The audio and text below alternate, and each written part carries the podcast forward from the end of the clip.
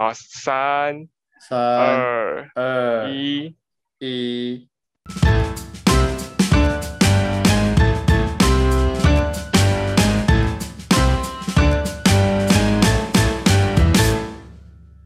大家好，欢迎来到球鱼岛环境周报，我是新奇。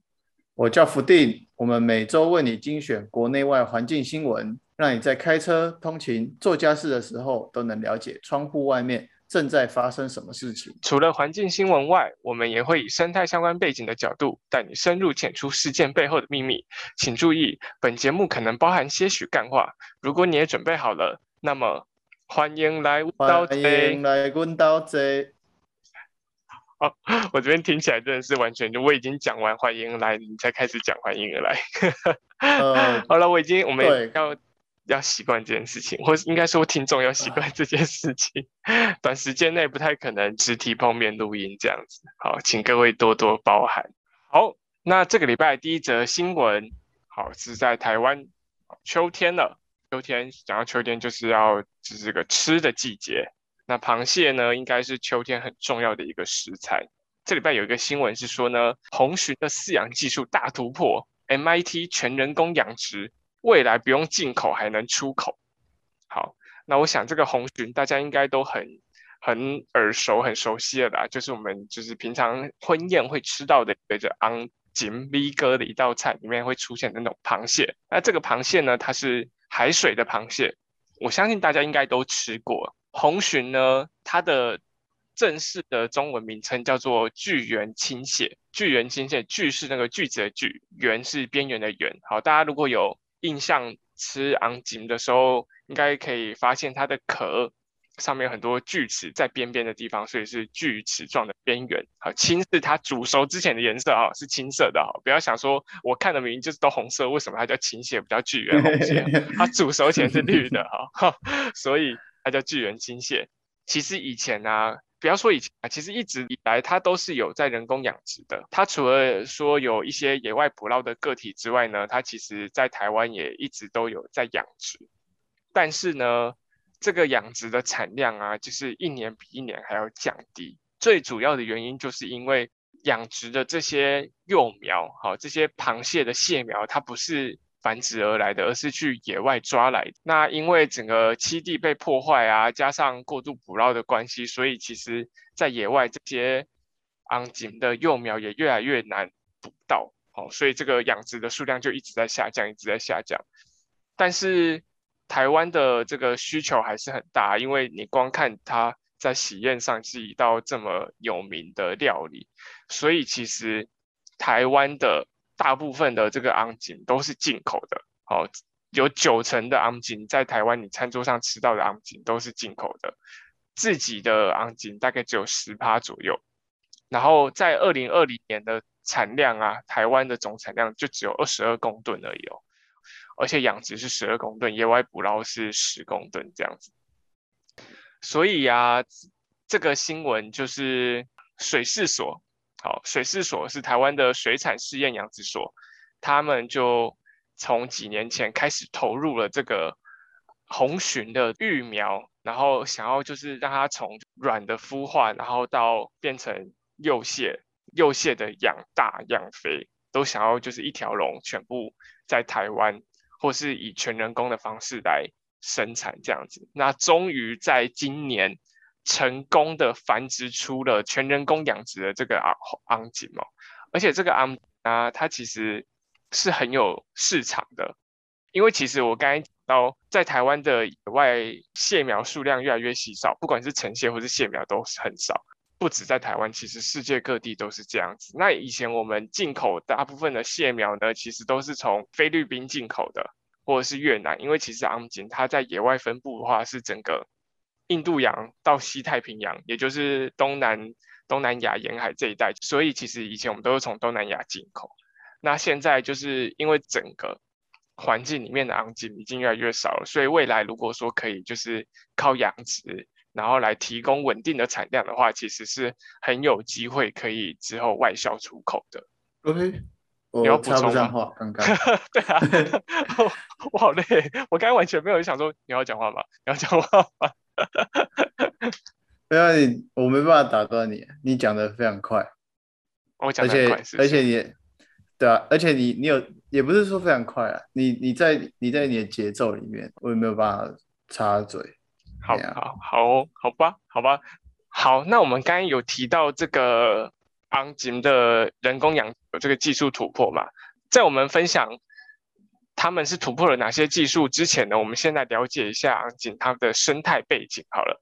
昂金呢，像我刚才讲的，它的这个本名叫做巨源青蟹，俗称哈、哦，比如说公的会叫刷公，母的会叫刷布，然后还有什么菜锦啊、昂锦啊、哦处女鲟，其实全部都是在讲这个巨源青蟹，只是公母的不同。这样，昂锦它身为一种海蟹，就是大家在吃的时候可以发现到它的最后一对角礁哦是是鳍状的，所以可以让它在海里面游泳，哦，你说最下面两只很像，就是很像很像船桨很。像，嘿，可以拨水的那个。对对对，好。那其实除了拨水以外呢，它还可以挖沙子。它其实最喜欢居住的地方是沿海，沿海包括就是呃有红树林的地方，主要的这个地形呢会喜欢沙质的沙质的海底地形。因为我刚才说它会游泳，然后这个桨状的脚呢还可以用来挖沙子。那平常它会把自己埋在沙子里面，晚上的时候才会爬出来，随着潮水移动到浅水域去捕食一些潮水带来的小动物。那它基本上是杂食性的啦，什么东西都会吃，要抓到什么就吃什么。那它的嗯繁殖季节呢，大概是五月到七月，其实它是整年都可以繁殖的哦，因为气温的关系。啊，只是五月到七月基本上是会集中繁殖的季节。那它有一个很强的特殊能力哦，就是它非常的耐干，保持湿润跟水分的话，它可以离开水里生活大概十天。所以其实从海港把它就算带回家，其实也都还活着，只要给它潮湿的环境就可以了。对，基本上你那个市场买回来到家里，基本上它都是处于一个活着的状态。好，那这个是它的整个生态上面的这个定位。再来，我们就要讲它的这个生生命史。好，就是从它出生到死亡这样子。哈，基本上呢，螃蟹可以分成四种阶段，一个是卵藻状幼体、大眼幼体，然后幼蟹，再就是成蟹。哎，这样是五个，靠背。好，那这个 藻状幼体跟大眼幼体啊，基本上它们的体型非常小，小到它会被分类在浮游生物，所以就是跟皮老板是同一个等级的生物，它超级小，基本上就是在那边等着被人家吃掉的角色。好，那一直到它脱壳脱壳，从大眼幼体脱壳之后变成幼蟹，才会长出一般我们所认知的螃蟹的样子，就是中间一个胖胖的身体，圆圆的，然后旁边有四只脚，左边右边各四只啊，总共八只。对，所以我觉得大家要先有这个观念，就是螃蟹不是一出生就是小螃蟹了，好，它是先先先经过两个阶段的浮游生物时期，然后才会变成小螃蟹，再长大成大螃蟹这样。螃蟹基本上在生态中的定位是属于呃最底层的，类似呃清道夫这一种最底层的这种生物，因为它吃的就是一些海洋的碎屑，就是有机碎屑，碎屑，嘿，对有机碎屑，繁殖策略也是大量的繁殖，一次出几百万批这一种啊，就几率来看成体这样子。对，一般来说，母的昂金一次可以产大概两百万到四百万颗卵。那这嗯两百万到四百万颗卵，其实真正能够孵化成昂金的，可能就只有个位数或是十位数而已。好，因为经过刚刚这个一系列大自然的挑选之后，能够存活的昂金真的数量不多。这就是为什么，就是我们会需要就是人工繁殖的原因。最早啊，其实台湾一直都有在养殖这个昂金嘛，只是我们以前养殖昂金的时候，我们必须要先到野外去捕捞蟹苗，再把这些蟹苗带回来自己的繁殖池里面去饲养。可是，在捕捞这个蟹苗的过程啊，一定会嘟丢回音等卡等去为总控，就是你在捕捞，你可能不管是网子勾到啊，或者是他们彼此在这个呃繁殖箱里面打架，一定会断手断脚。那断手断脚的螃蟹啊，它的体力比较差啊，攻击力也比较没有那么强的时候，它就可能被其他关在一起的螃蟹攻击，然后变成它们的食物。所以其实以早期的这一种繁殖方式，其实这个繁殖率都没有办法到很高。过度密集的饲养可能就会造成我刚才讲的那种问题。这样，那其实在国内啊，国内这个昂金的这个饲养的产量最高的时候，其实是在三十年前哦，是在一九一年的时候，那个时候国内的巨人青蟹产量高达一千两百四十一公吨。好，之后就开始走下坡了。一千两百四十一是我们现在现在消费量的，我看看我们现在的消费量，呃，二十二公吨是一层嘛，所以十层的话大概就是两百二十公吨。两百二十公吨，对，差不多昂金嘛，对不对？两百公吨。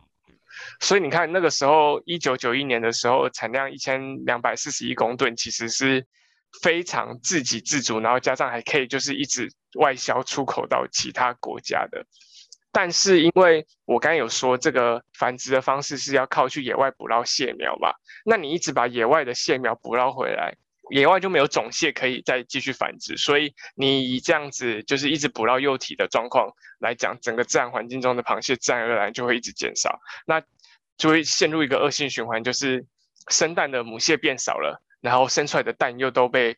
又都被人类捞去人工繁殖，然后人人工繁殖完，这些这些螃蟹没有机会生蛋就被吃掉了吧，就是数量越越越少，越来越少，一直到二零二零状况。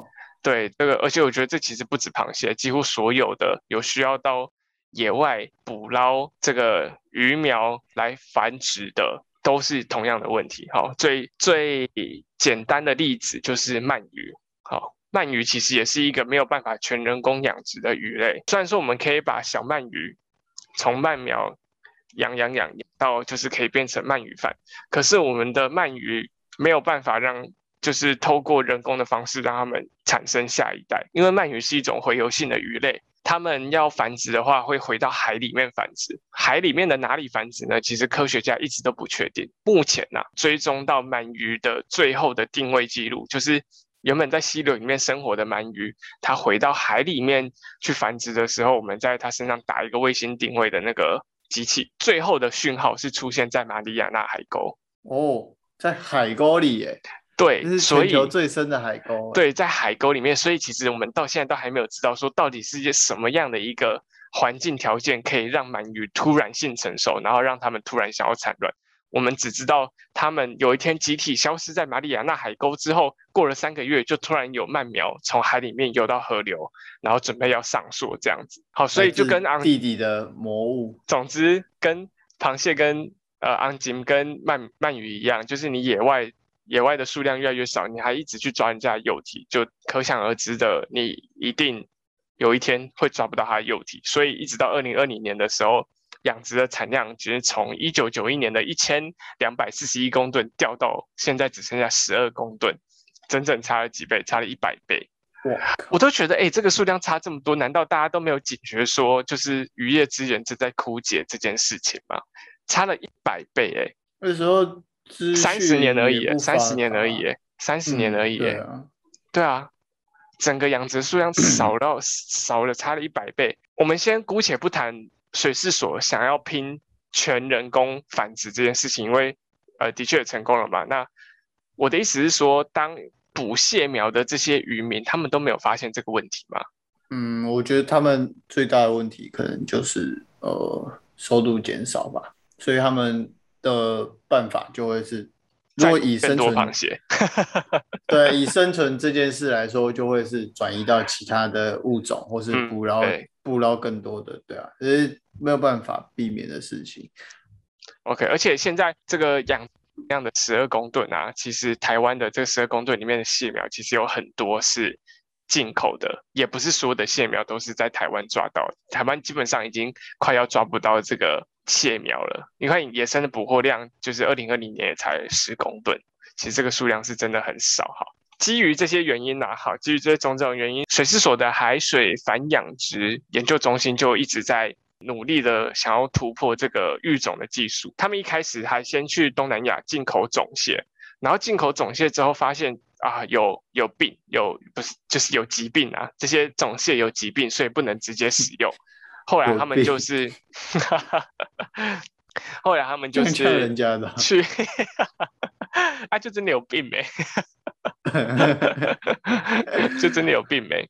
进口的鲟就带病毒，所以就一直都都没有成功。这样后最后是在台南的七股附近找到国内的野生的种鲟，好，然后才用这个种鲟来发发展这个育种还有繁殖的技术。这样，那目前其实已经有国内第一批全人工养殖的巨人青水蟹，已经不要说上市啊，反正就是已经可以收获了。呃，水师所预计在二零二三年的时候可以完成这个。蟹类专属的培育场，那这个蟹类专属的培育场包括，就是我刚才讲到，因为他们要要住胶囊旅馆嘛，然后嗯，他们可能就会在这个养殖场结合什么，比如说屋顶的太阳能光电板啊。然后，或者是说，在设计这个环境，让这个螃蟹都可以有天然的光照，提高它们的存活率，也让这个螃蟹更健康。所以，其实我觉得现在这些新的设计思维，只要一开始有这个想法，其实都不是什么太困难的执行的目标，已经是可以，已经是可行的了啦。而且也克服了最最困难的一个关卡。对，目前呐，我刚刚有提到，就是母蟹一次可以。产两百万到四百万颗卵嘛？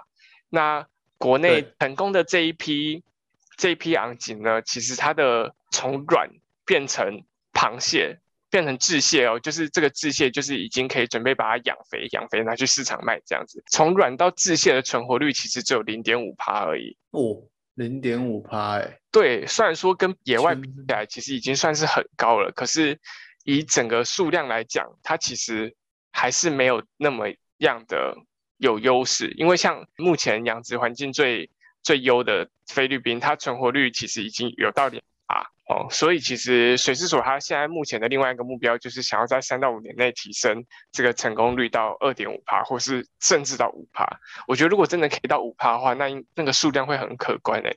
因为我刚才有去算，数学很烂，但我还是稍微去按了一下计算机，我就发现其实两百万的。零点五啊，已经是一万只了。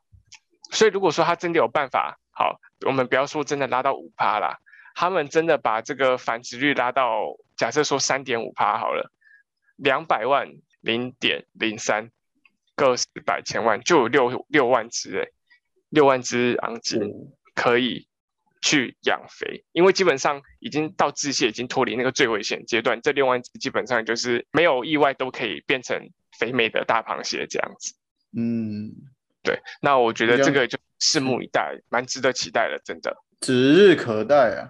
呃，就给这就可以给这些饕客或者是用餐的民众可以去做选择，去对多一个挑选，多一个更永续的选择这样子。好，那这个新闻就收在这边，休息一下。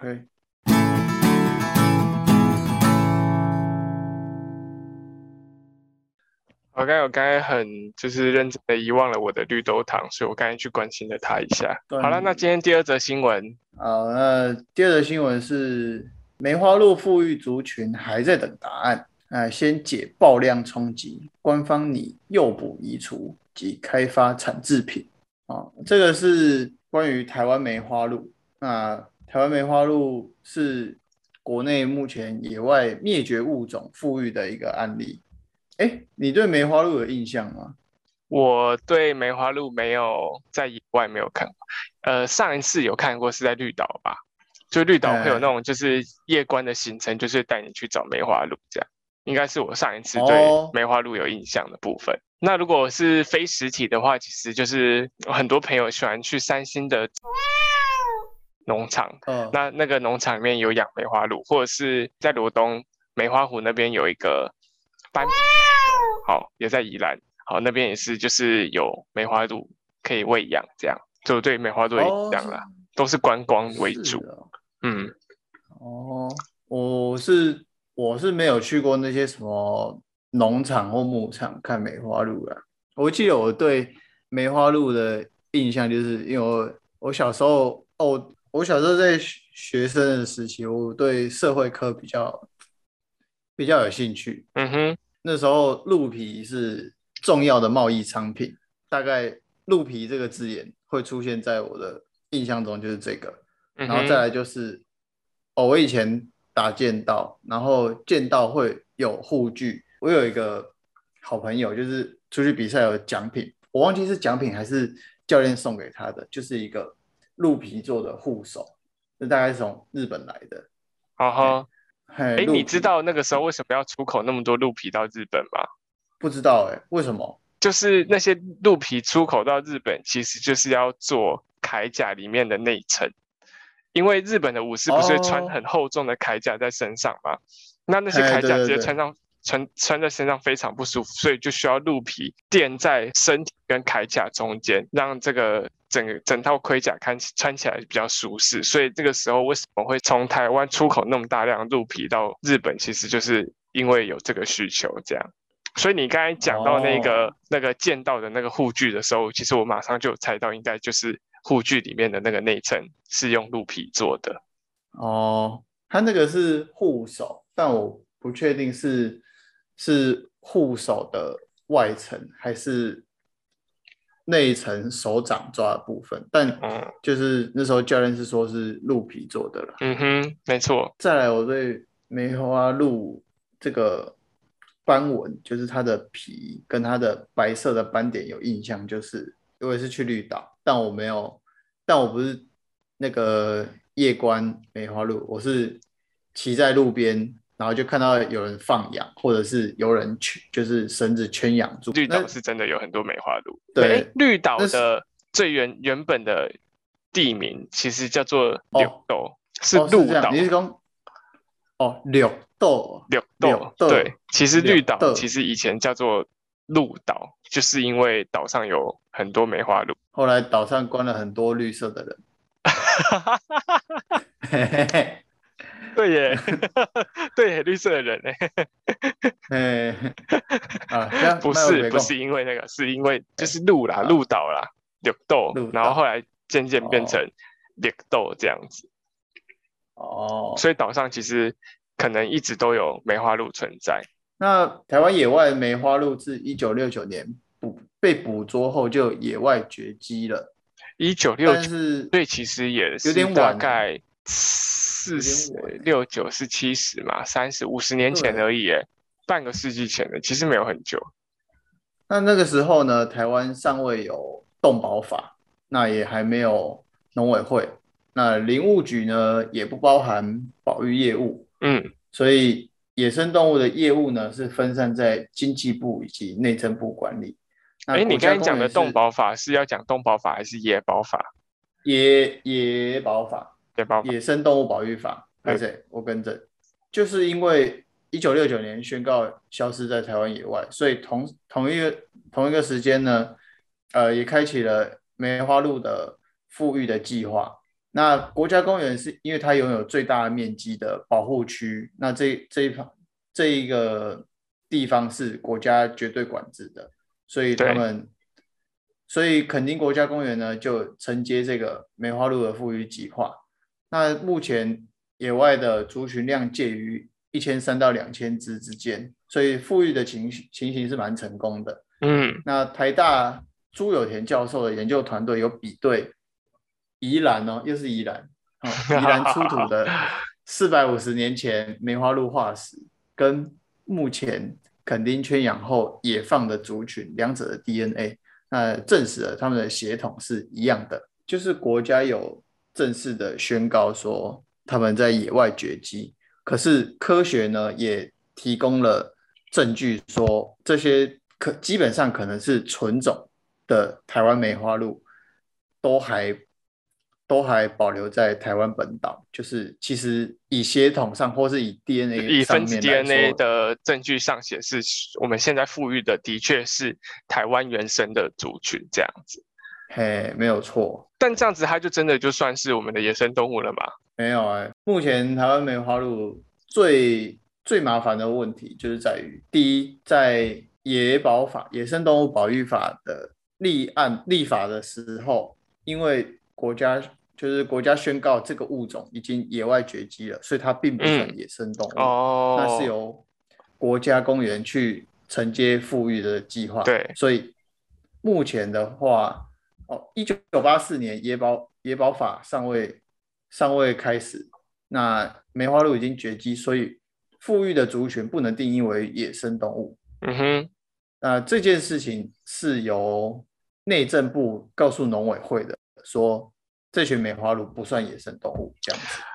呃，可是内政部，好了，我觉得这个其实可以讲到一些机关层级的冲突，因为内政部跟农委会的层级是一样高。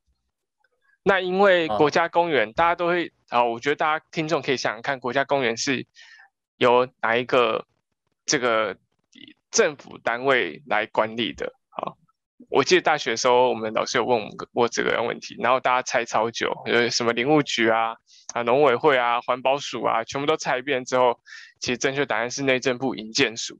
各位听众有没有觉得非常的 shock？就是 为什么国家公园会由营建署来管理？我们也不知道，就是非常神奇的这个叫做历史工业的部分吧。哈，总之，刚刚为什么福定会说会由内政部来告诉农委会说，也富裕的梅花鹿不属于野生动物，就是因为营建署的主管机关是内政部这样子。OK，所以现在我们已经确定了，梅花鹿就不受这个野生动物法管理嘛，对不对？因为它不算是野生动物，它算是家畜，算家畜。OK，所以等于说，在目前在台湾野化的梅花鹿，它也算是家畜。呃，国家国家养国家养的，好国家养的家。那他们争议就是因为富裕的族群够大，那会有。会，当然会有尝试一些野放。那目前就是位在垦丁的高位珊瑚礁森林，这是一个很漂亮的地方。就是它的尼采的土地，就是呃从海底升起的升起礁，高过对高过海平面的珊瑚礁。那上面开上面有一些族群植物的族群开始生长，形成了森林。那里面的话。因为垦丁国家公园就在旁边，那它会有一些族群会一些个体会往外放，想要让他们适应野外，那就会让珊瑚礁高位珊瑚礁森林里面的树木遭到呃梅花鹿的啃树，就是梅啃食。对，梅花鹿的食性是这样子，它们大概吃果实、嫩叶还有树皮。那我自己在野外求生，构树是一个蛮好用的。植物，它的树皮是我做绳子的材料。那构树的台语，我们叫罗嘎丘。哦，罗嘎丘，哎，就叫罗嘎丘。鹿鹿树。对，哎，它的嫩叶是早期有拿来喂梅花鹿的。哦。对，只是当梅花鹿的数量如果过多的时候，那森林供给的，它让它让野生动物有吃有住。它的供给的效果就会减少，因为梅花鹿是环剥树，它是吃树皮，那可能就沿着沿着那个树的圆周就这样吃一圈，啊，沿着树干吃一圈这样子。对，大家小时候学过生物嘛，就是树环状剥皮之后，它差不多就割，又就是宣告死亡了，对，割了，对，就割了，对，死亡宣告，但还没死。哦，所以这个。梅花鹿扩散到所谓的高位珊瑚礁的森林里面之后，开始造成森林里里面的植物面临到全新的生存压力，这样子。对，那目前国家针对他们的做法就是是用围网的方式，就把他们围起来，围住他们，让他们把梅花鹿围起来，把鹿，不是不是人。哎，把路围起来，OK，就是给他们一定的范围去活动，不要让他们跑出去这样子啊。嗯，所以就说是圈养的嘛。对，果然是家畜。目前，因为它会造成原有的生态环境造成危害，嗯，就跟野猪啊、猕猴、从会会吃，可能之后还会吃农民，也有也有这个案例，梅花鹿也有这个案例，就是。吃到农民的，跑到菜园去吃菜了。对，嗯，那国外的做法会有开放狩猎，嗯，那只是这件事情，第一，它目前还在富裕计划当中，OK，所以它野它野外野外的族群还是在观察的，OK，观察观察当中啦，还不稳定。那第二个，这是在国家公园内，所以也还没有开放，也没有办法开放狩猎。呃，国家公园基本上是一个有点像神牌的地位啊。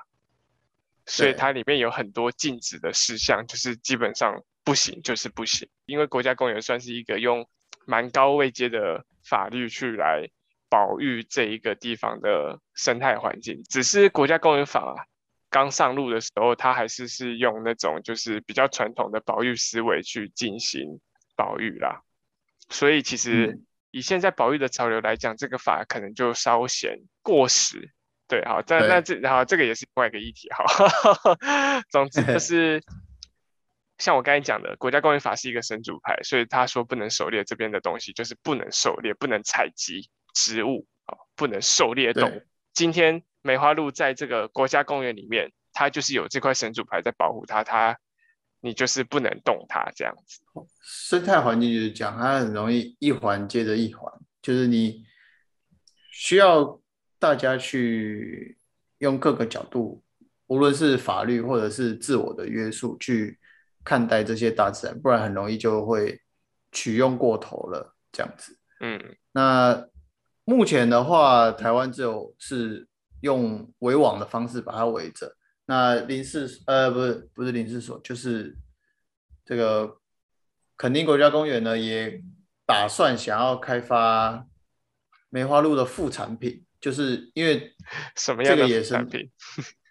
这边没有写，但我想 应该是吃的吧。不可能卖梅花鹿的大便啊！呃，你可能可以卖鹿龙吗？啊，鹿耳朵，对啊，鹿茸啊，鹿耳朵里面的毛啊。对。哎，所以他们开发的副产品会使用就是圈养的梅花鹿，就是还没有放到野外的。这边还没有具体的讨论，他只是说，因为目前要开发副产品，他只有说他要开发副产品而已。有有可能会有产制品出来，就是有哦，畜产试验所去进行其他的研究，去开发它的利用价值这样子，因为毕竟才刚从。那个野外宣布灭绝的种类，刚富裕出一个稳定的族群，还在适应野外当中，这样子。嘿，啊，那他们是开发副产品到底是什么意思啊？就是要要利用它啦，国家养它就是要利用它。对，但是我的意思是说，他要怎样去利用？就是他开发副产品是，比如说帮每一只鹿都就是取名字，然后。建立粉丝团卖他们的签名照之类的吗？还 是就是把他们就是制作成各种不同的鹿肉制品，比如说鹿肉干啊，或者是什么鹿肉拉面之类的？要讲清楚，因为不然的话，就是不要说梅花鹿本身就是处于一个灰色模糊地带的物种，它的这个保育上面也是，法源依据上面也是。那现在连它的这个副产品制作也是一个，就是大家还摸不清楚，它很难让这个事情继续讨论下去。我觉得。因为一切都在政府的掌控中，国家会感谢你这样。对，那目前会比较多会听到居民抱怨说，说刚才就是有发现说他会跑到菜园里面去吃菜啊，或者是说，诶，之前有它跟流浪狗的冲突。另外还有就是梅花鹿，它的体型比较大嘛，所以它跑到路上的时候，有可能会跟汽机车发生碰撞，啊，就是造成。呃，体型的关系，它可能就会比较更容易，比起其他的动物更容易造成用路人受伤。对啊，我们当然很乐见，就是在我们小时候还没有没什么印象的动物可以繁荣起来，嗯，重新出现在台湾这块土上。但是，对啊，配套措施还是要完全，不然的话就是另外一个灾难。对啊，需要需要政府去把这些。族群经营的或者是政策也要建构出一个整体性啊，对，不然像现在这样只是只是东一块西一块这样有，就像它有有畜产所的保护跟管理，可是它又设立在国家公园下面，就是它会有很多不同的管理单位去决定这个这个族群的未来，那其实是与与我们台湾的岛民，甚至是与梅花鹿这个族群其实都不是很好的，对我觉得这是台湾的一个很常见的一个奇怪的现象。结论就这个，好，今天这第二则新闻说在这边，呃，好，休息一下。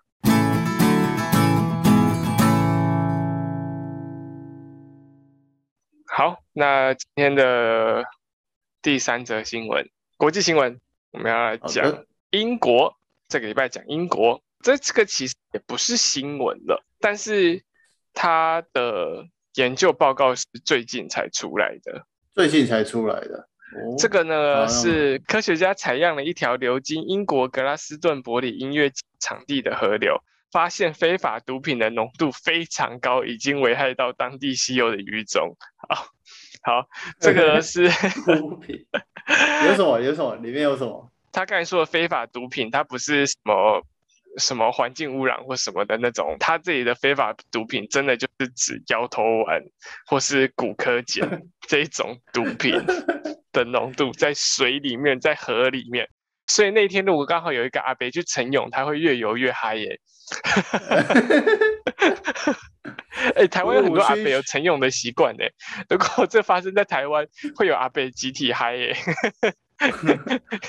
我是一只美丽的蝴蝶，他会，他就开始突然抱有蝶式这样子，是不是？美人鱼要小心哦。我我在海里面可能会也会有这个车祸的问题。哎，看来，哎，看来丹麦有美人鱼的神话是真的。哎，等一下，不可能吧？不可能是陈勇大被以为自己是美人鱼吧？好了好了，回归言归正传，言归正传。好，总之就是这件事情在英国，呃，在一个音乐节。好，这个音乐节有点像美国的 Coachella，或者是像台湾的共寮海洋音乐节。好了，像那样子啊，就是会有一个户外的场地，然后邀请这个乐团啊，或是歌手来表演，然后一次就是几天的，就比如说一次就是一个礼拜，或一次就是五天十天这样子。在这个五天十天过后啊。科学家去检测，刚好流经到那个音乐节附近的一条河流，英文叫 White Lake，呃，白色的湖泊河，所以到底是河还是湖泊？好，总之这个怀特雷克河，它就检测里面的这个水，好，就发现里面有高浓度的骨科碱和摇头丸成分。那这个听众可能会觉得说，在河里面检测到呃摇头丸或骨科碱会有什么问题吗？好像除了陈永达北会以为自己是美人鱼之外，也没有其他的状况了吧？但其实不是哦。其实，在河流里面的野生动物受到非常严重的影响，包含这个欧洲曼利这些毒品，它们是属于一种中枢神经的兴奋剂吧，所以这些药品流入到河流之后，就可能会捣乱这些水里面生活的动物。你说，你说这些鱼、这些生物也会嗨起来，也会嗨起来，对。也会嗨起来那这个嗨起来，可能他们的身体没有办法承受这种嗨起来的感觉，他们就会死亡，或者是他们可能就会变成爬袋，不然的话，爬 袋，什么爬袋怎么了吗？拔干挠挠啊，对，拔干挠挠，真的是拔干挠挠，拔干挠挠，马西马西，导致这些呃原本数量已经很稀少的这些野生动物，呃。又面临完全不一样的一个全新的问题，这样。那这些药物到底是怎么会跑到河流里面？哦哦，为什么不可能有人集体往河里面倒这个摇头丸吧？好，这个药物 吃不完的，是 吃不完的，是太奢侈了吧？还是可以卖钱吧？吃不完还是可以卖掉吧？吃不完剩下的啊，去河边洗碗洗一洗。洗碗不可能是用碗吃摇头丸吧？好啦，是在吃小熊软糖一整碗。哎，我们完全没有认真讨论这些的意思。好了，为什么为什么这些毒品会进入到河流？其实就是因为那些嗑药的人会想要尿尿啊。啊，大家就是各种的随地便溺之后，就会发生这些药物还来不及停留在土壤被分解，好，或者是被土壤过滤，它就全部都流到这个。当地自然的水体里面，简单来说就是乱尿尿了。然后因为这个毒品会透过这个身体代谢，会透过尿液排出，排出的这部分因为还来不及在自然中被分解，就又马上都流到河里面了。好，这个是最主要会造成当地河流检测出这个毒品的原因。这样，所以这个问题没有那么难解决啊，就是请大家使用公共厕所好吗？不要这么防备自我。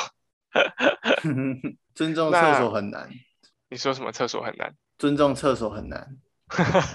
尊重厕所为什么是尊重它存在的价值吗？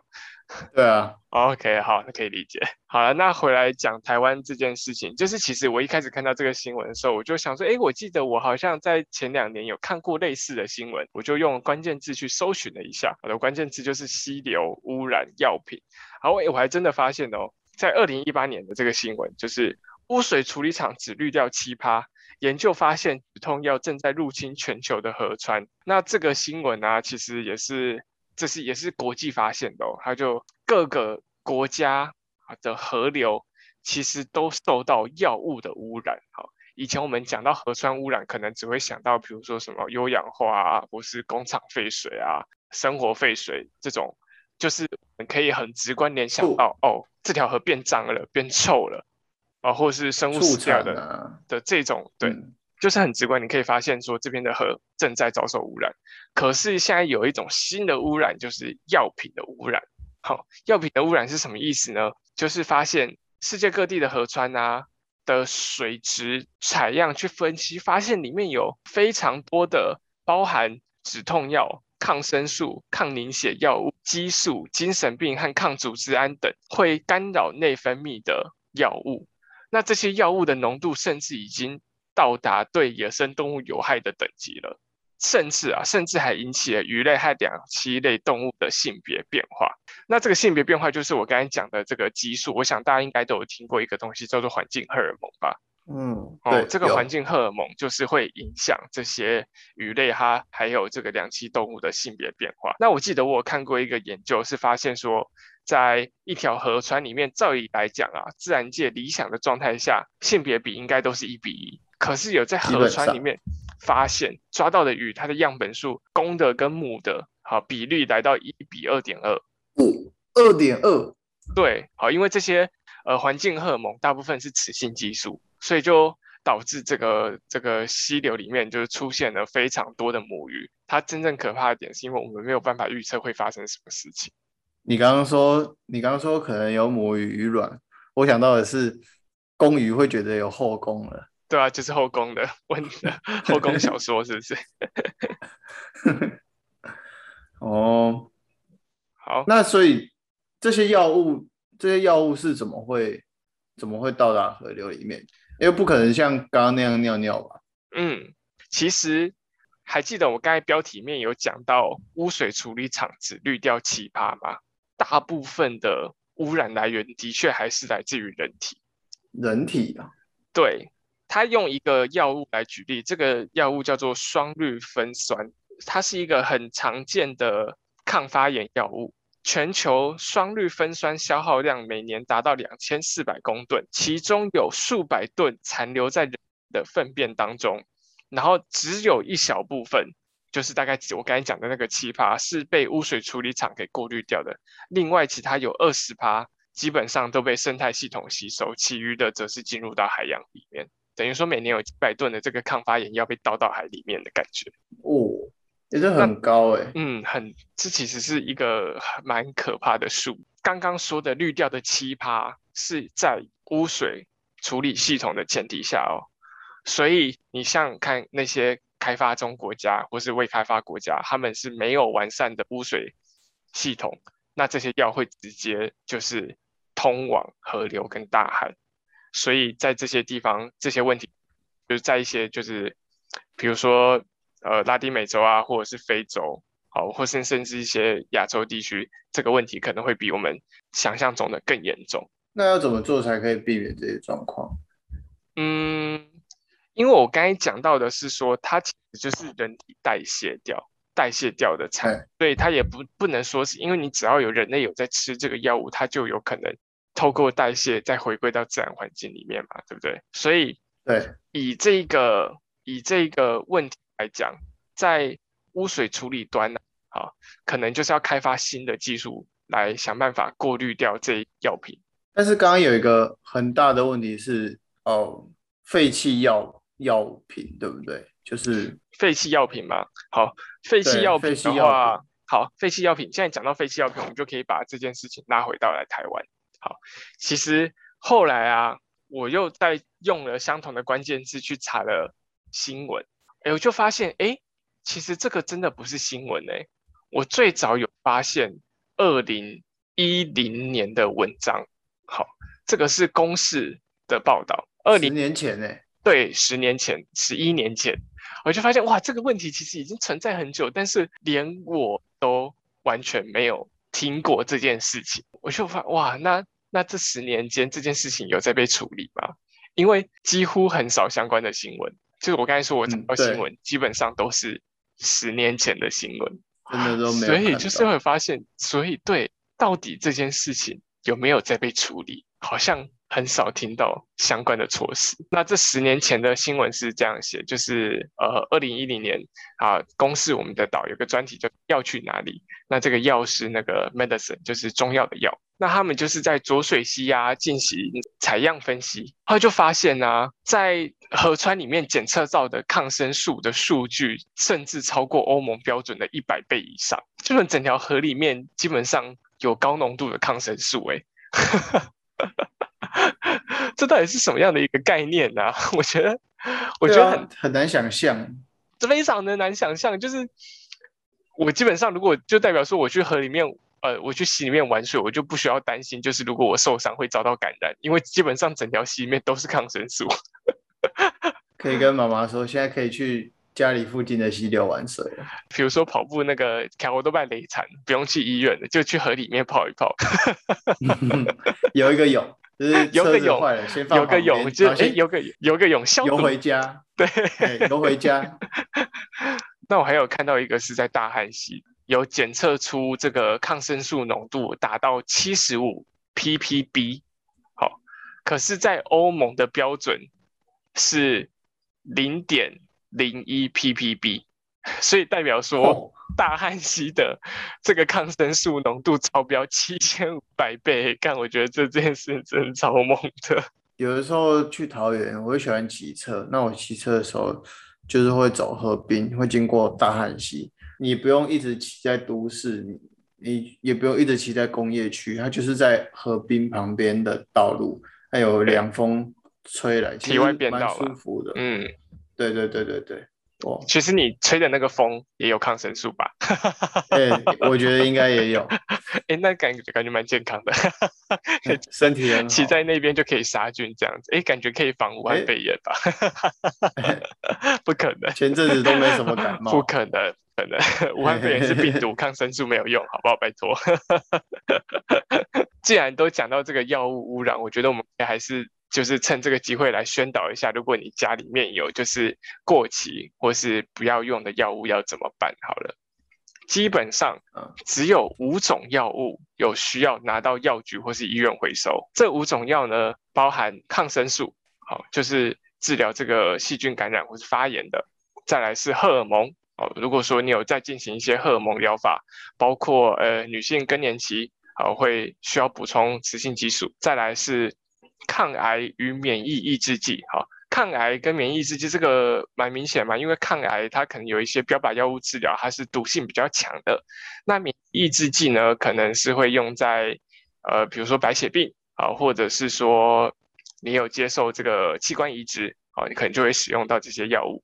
再来管制药品，比如说镇静剂啊、安眠药。像我朋友，我有一个朋友，他有很严重的失眠问题，那他的医生就会开给他，就是还蛮强的安眠药，属于管制管制性的药品。第五种呢，就是针具跟针头。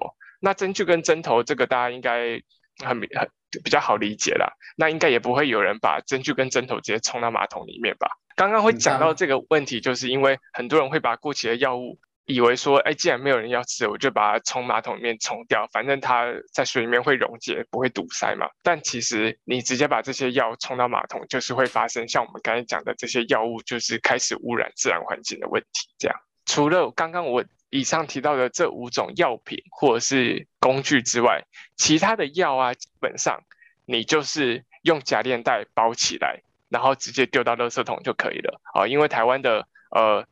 这个废弃物处理，基本上最后还是会进到焚化炉，所以我们就是让焚化炉去把这些药品去烧掉，就不会造成这个其他的二次污染。这样，那如果是药水的话呢，一样就是你可以就是夹链袋丢着，然后再丢一些卫生纸啊或是报纸进去，去让那个药水不要在那边流来流去，让它从这个什么塑胶袋破掉的话，它会滴出来这样子。